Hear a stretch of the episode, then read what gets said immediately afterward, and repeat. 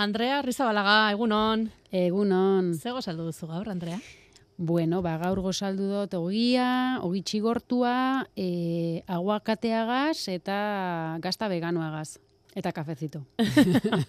Kafeare bai. Kafea sojasneagaz, bai. Bueno, eta hori zer da, oiko gozaria edo egun berezietakoa kontuan izan da jaiaguna dela gaur.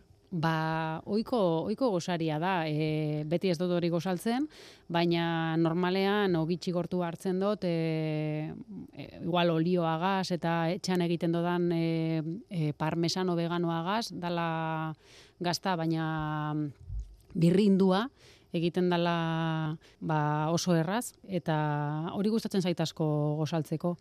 Hori, bai. Mm ETB-ko kazetaria zara, Andrea, bai. horregatik ezagutzen zaitugu, ezagutuko zaitu mundu guztia, gainera orain entzuten ari den mundu guztiak, baina gaur beste, beste kontu bategatik eh, deitu dizugu, beste mikrofono bat izango dutzulako gaur parean, e, aipatu dugu fiko ban egunotan, e, nola bi begi azoka izango den, gaurtik aurrera, eta zuan izango zara gaur arratsaldean egingo den mai inguru batean, Ezi, inspiratu, eraldatu, komunikazioa mundu megano baterako hitzaldian, ezta? Mm Ze kontatuko duzu? Bueno, ba, izango da maiengurua, nik uste dut oso interesgarria izango dela, eta hasiko gara, bueno, apur bat e, gure burua aurkezten, ze egia da ezaguna nazela, baina jende asko ba, ez daki veganoa nazela. Nazetan nire sare sozialean ba, ba matrakada ematen dodala bai. beti, baina, baina bai, ez naz ezaguna horregatik, eta bueno, ondo dago jendeak ere jakitea, neska normal bat ba veganoa izan daite daitekela, ezta? aukera aukera normal bat bai, ezta? Bai, Eta bueno, ordun helburua izango da aztertzea nola komunikatu veganismoaren inguruan ari garenean, ezta? Eta batez ere nola sartu nire kasuan adibidez, ba, veganismoa komunikabidean, ezta? Sare sozialean asko hitz egiten da honen inguruan, baina telebistan eta komunikabidetan oso gutxitan e, agertzen da gaia. Mhm. eta dietari dagokionez bai asko hitz egiten da horren inguruan baina animaliei dagokienez ez hainbeste. Saia da. Ze kontuan izan behar dugu nik beti esaten dut e, veganismoa ba, gizartearen barrukoak eta kontzientziak mugitzen duen gai bat dela Eta orduan, e, ez, da, ez da erraza. Niri ere gertatzen zitzaidan, ez da? Horren inguruan entzuten nuenean, ze orain dela ia lau urte e, naz veganoa, orduan nik e, orain dela oso gutxi jaten nuen okela, arraina, gazta ez veganoa, e, behi esnea, eta hori dana, ez da? Orduan niri ere gertatzen zitzaidan, eta apur bat e, hartzen da eraso bezala horren inguruan hitz egiten dugunean, ze badakigu atzean, horren atzean zeo zer arraroa dagoela, ez da? Baina... Mm, hobeto pentsatzen ez badugu. Ordun, zelan sartu komunikabidetan hori, modu asertibo batean, baikortasunari eutxiz eta ondo komunikatzen, ez da, ez erasotzen. Zer zaizu falta zaigula, e, komunikabide edo veganoak e, zaretenek ere, nola komunikatu beharko zenukete, esatu duzu modua asertibo batean? Bai, bai, empatiaz, ez da, e, nik bete esaten dut veganismoa empatia dala, izaki guztiekiko planeta honetan dauzen izaki guztiekiko empatia dala eta ordun gure zera saldu nahi dugunean empatia gaz egin behar da. Ze bestela mm, mezua galdu egiten da ordun. E, komunikabidetan falta dana da apur bat gaia sartzea. Orain, aldaketa klimatikoa dela eta gehiago sartzen ari da. Kasu honetan, ba, dieta, dietaren inguruan aritzen gara beti, baina bueno, hori ondo dago be bai, ezta? E, mm. jakitea, jaten dugunaren aztarna oso, oso garrantzitsua dela eta izugarrizko eragina daukala aldaketa klimatikoan, ez? Orduan, gero eta gehiago sartzen ari da, baina oraindik ere zaila da eta eta e, zare sozialetan ikusten da askotan esalatzen dira ba, egoera asko animalien egoerak eta e, ba, makrogranjen asuntua eta hori bai. dela baina agian telebistan eta ez hainbeste oraindik. Ordun hori dana salatu egin behar da. Baina pizkanaka pizkanaka egin behar da. Eta beti normala da. Hori ikusten dugunean inori ez zaigu gustatzen. Mhm. baina nik lehen ikusten nuen eta gero mm, nire aragia jaten nuen. Asto egiten zitza egun pizkanat, ezta? Eta, normal, eta normala da. Eta mhm. eta hau ez da epaiketa bat. Ordu normala da, baina pixkanaka pixkanaka izan behar gara konstiente, hori hor dagoela. Esan diguzu, orain lau urte artezuk, e, bueno, aragia jaten zenuela, bai. behi esnea daten zenuela, nola eman zenuen veganismorako urratsa zergatik? Bai, nik e, uste dut e, barruan eukidodan e, gauza baldala. Baina, nik e, beti esaten dut oso karniboroa nazela. Baina oso, oso, oso. Orduan, gustatzen zait e, asko aragia. Arraina eta gazta eta, bueno, jatun honanaz. Orduan, esan izan ba, bateko erabaki bat.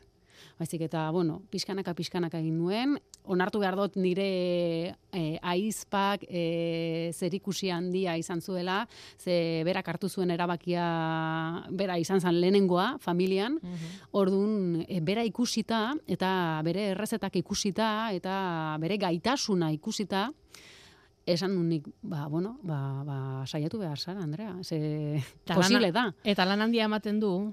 Orain ez, ez, e, da oitzea, dana da oitzea e, asiera batean ematen du baietz.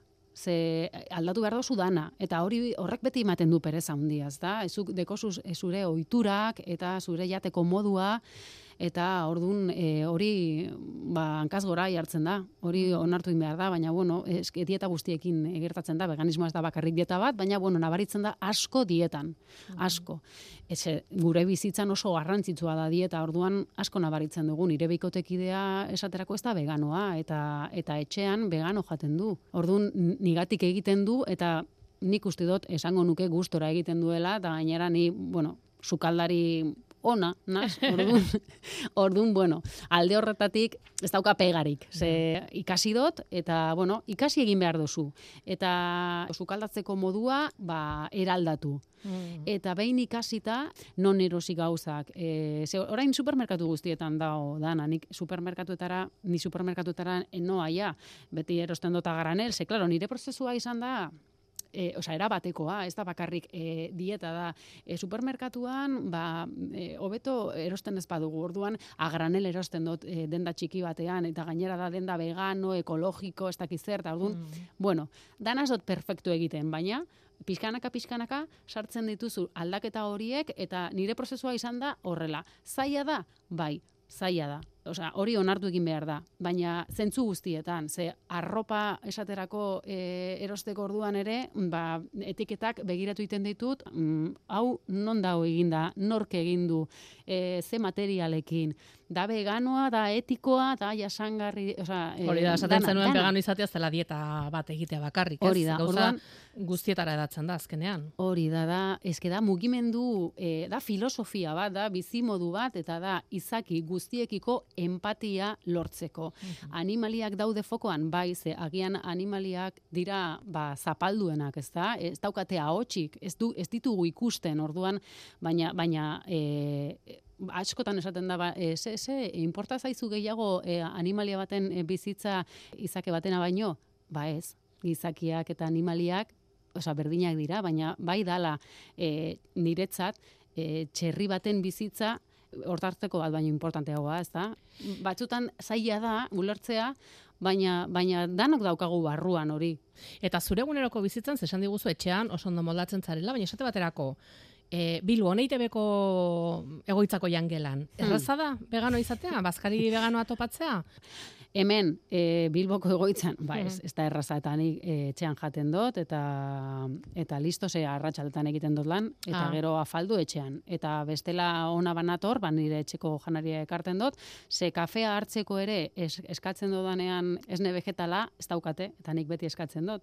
Aldarrik apen bat, bai, ez da, ja, noiz baita den, esne vegetal hori. esne, esne vegetala, jo, ba, ez, ez dakizer, jo, eh, ba, ez bakarrik vegano entzatze, intolerantziak eta eh, jende asko dago gero eta jende gehiago hartzen du orain e, esne vegetala. Ordun e, nik beti ematen dut matrakada, ezta. Ja. Eta komentario asko entzun behar izan dituz horregatik Andrea vegano izateagatik. E, nire inguruan, er, osea, errespetatu egiten dozti pilo bat eta eta ez dekot inolako arazorik agian igual sare sozialetan eta bueno, batzutan e, sortzen dira olako egoerak, pues behin nire aitak esan zidan, e, jo, e, venga, e, beti beti sauze e, laguntzen animaliak eta ez dakize elkartean dirua ematen eta ez dakizer eta e, ni beti bueno, bizitak egiten ditut e, animalien santutegietara. Bai. E, ba, bat, batez ere nire txikiagaz bera, e, berak ere ezagutzeko egoera hori, ez da? Ze, eta, eta empatia lortzeko animaliekin, ez Zer dira santutegi horiek, Andrea? Santutegiak dira, ba, granjan bizitzen diren e, animaliak ba, desauziatu dauzenean edo e, ez dakit galtzen dira edo norbaitek deitzen du beitu daukat txerri itxu bat e, hile egingo dut edo ba, santutegiek egiten dutena da joan erreskatatu eta eta gero e, hor dauz e, santutegi horretan da gran jamoduko bat baina da santutegia. Ja. Beraientzat, pues, eukiko dutelako ba, merezi duten bizitza, ez da? Eta arduan, Nafarroan dago, bueno, santutegi bastante handi bat, e, santuario, santuario korazon berde deitzen dana, eta ara joaten gara, eta da pasada bat, umea gaz joatea, ara, orduan, ba, hori, e, ari nintzen, aitak esan zidan, eta, eta, zer, eta Afrikako umeak zer? Eta nik esan nian aita, Asupak, izu, orain nire bizitza da hau, baina bebai egiten ditut aportazioak edo dana dalakoa bai, bat begiratzeak ez du lakentzen bestea. Hori da, hori da, da orduan horrek sortzen du e, egonezina edo orduan, ba, baina bueno, eh, da nola baita esateko eraso erraza, ez da? E, zu aserra zauz, ikusten dozu egoera bat, ez dakizela nasaldu, e, edo erasotuta sentitzen zara, eta Bai, bai, egiten dozu hori, baina gero besteak zer edo behin gertatu zitzaidan. Niri zuzenean ezidan esan, baina lagun batek e, kontatu zidan. Bai, bai, niri buruz ari, ari izan, bai, bai, vegano hauek oso hipokritak dira, ze, ze bai, e, dana veganoa, veganoa, baina gero kotxez joaten dira, ah. eta abioiak hartzen dituzte, eta ez dakiz zer, ja, bueno, eske perfektuak ez gara, eta gainera ni ez naz veganoa klima aldaketagatik, ni naz veganoa animaliengatik, baina egiten dut ahal egin itzugarria klima aldaketaren kontra egiteko, baina aldodana egiten dut, ze telefonoa mm. erabiltzen dut, eta etxean argia daukat, argindarra daukat, enoa kandela gaz etxetik, bai. dozu, bai, bai, dana ezin da egin, eske ematen du, ja, veganoa zarela, ja, perfektua egin behar dozula dana, ba, nire kasuan nik ezin dut. Mm. Eta horrek ansiedade puntu bat ere sortzen du, eh? Andrea, no. ipatu dituzu sare sozialak eta lehen aipatu duzu sukaldean dena ikondo moldatzen zarela, hori zure Instagram kontuan ere ikusten dugu, ezta? Eh, bai. plater veganoak nola egin irakasten duzu? Bai, nik eh ni saiatzen naz e, betiko nire beintzat nire betiko platerak veganizatzen. Eta horrek ematen dit aukera besteei erakusteko posible dala. Atzo e, adibidez afaltzeko egin dituen oi asko petxuga veganoak, uh saltxan, e, rebosatu eta dana, baina arrautz barik. Bai. Eta geratu ziren lehenengo aldia san, eh? Porque e, diri, e, lehen gustatzen zitzaidan pilo bat petxugak. Bai. E, nire amaren errezeta bat da. Orduan esan nuen, joe, ba, veganizatu egingo dut, ze orain saltzen dituzte petxuga veganoak. Bai. Eta e, oi asko zaporea daukat, osea, eske itzela da. Ordun esan nuen, o, jo, honekin nik egingo dut amatxuren platera. Eta egin nuen atzo afaltzeko, eta kristonak geratu ziren. Orduan, ni saiatzen az hori egiten, pues, patatak herriosar erara, albondigak, kroketak, eta horrelako gauzak, enaz bakarra, eh? Zare sozialetan jende pilo bat dago, baina nire kasuan ba, baliotit horretarako ez da, bat, e, nire buruari ba, ondo egiteko eta baita ba edatzeko apur bat eta jendea ikusteko zen nire jarraitzaileak ez dira veganoak. Orduan hori ikusten dutenean apur bat kortozirkuitan, ez da? Bai, esan bai, ba, Andrea Arzabalaga veganoa da. Bai, bai. Baina hori ez da vega, baina hori ez da oiaskoa, baina hori zer da? Baina ba, bueno, ez da oiaskoa da, soja proteinagaz egindako oiasko moduko petxuga bat eta eta niretzat ba balio du, osea, eta goxo goxoak daude. Jo, itzelak, galdetu nere bikotekidea esaten dut, ez da veganoa eta geratu zan mm, harrituta esan zuen baina hau zer da. Bueno, ba gure entzulei esango diegu gaur arratsaldean ezi inspiratu, eraldatu komunikazioa mundu vegano baterako hitzaldian e, hartuko duzula parte Andrea. Bai. E, fikoban, eta, bueno, deialdi ingo diegu urbiltzeko, urbildu daitezen, eta entzun dezaten kontatzeko dituzuenak, zertan izango da? Bosterditan. Arratsaleko bosterdietan. Bai, bosterditan. Oso ongi ba, honekin eh, agur esango dizugu, Andre Arrizabalaga eskerrik asko gurekin zategatik eta zure testigantza emategatik. Zuei aukeragatik, mila esker.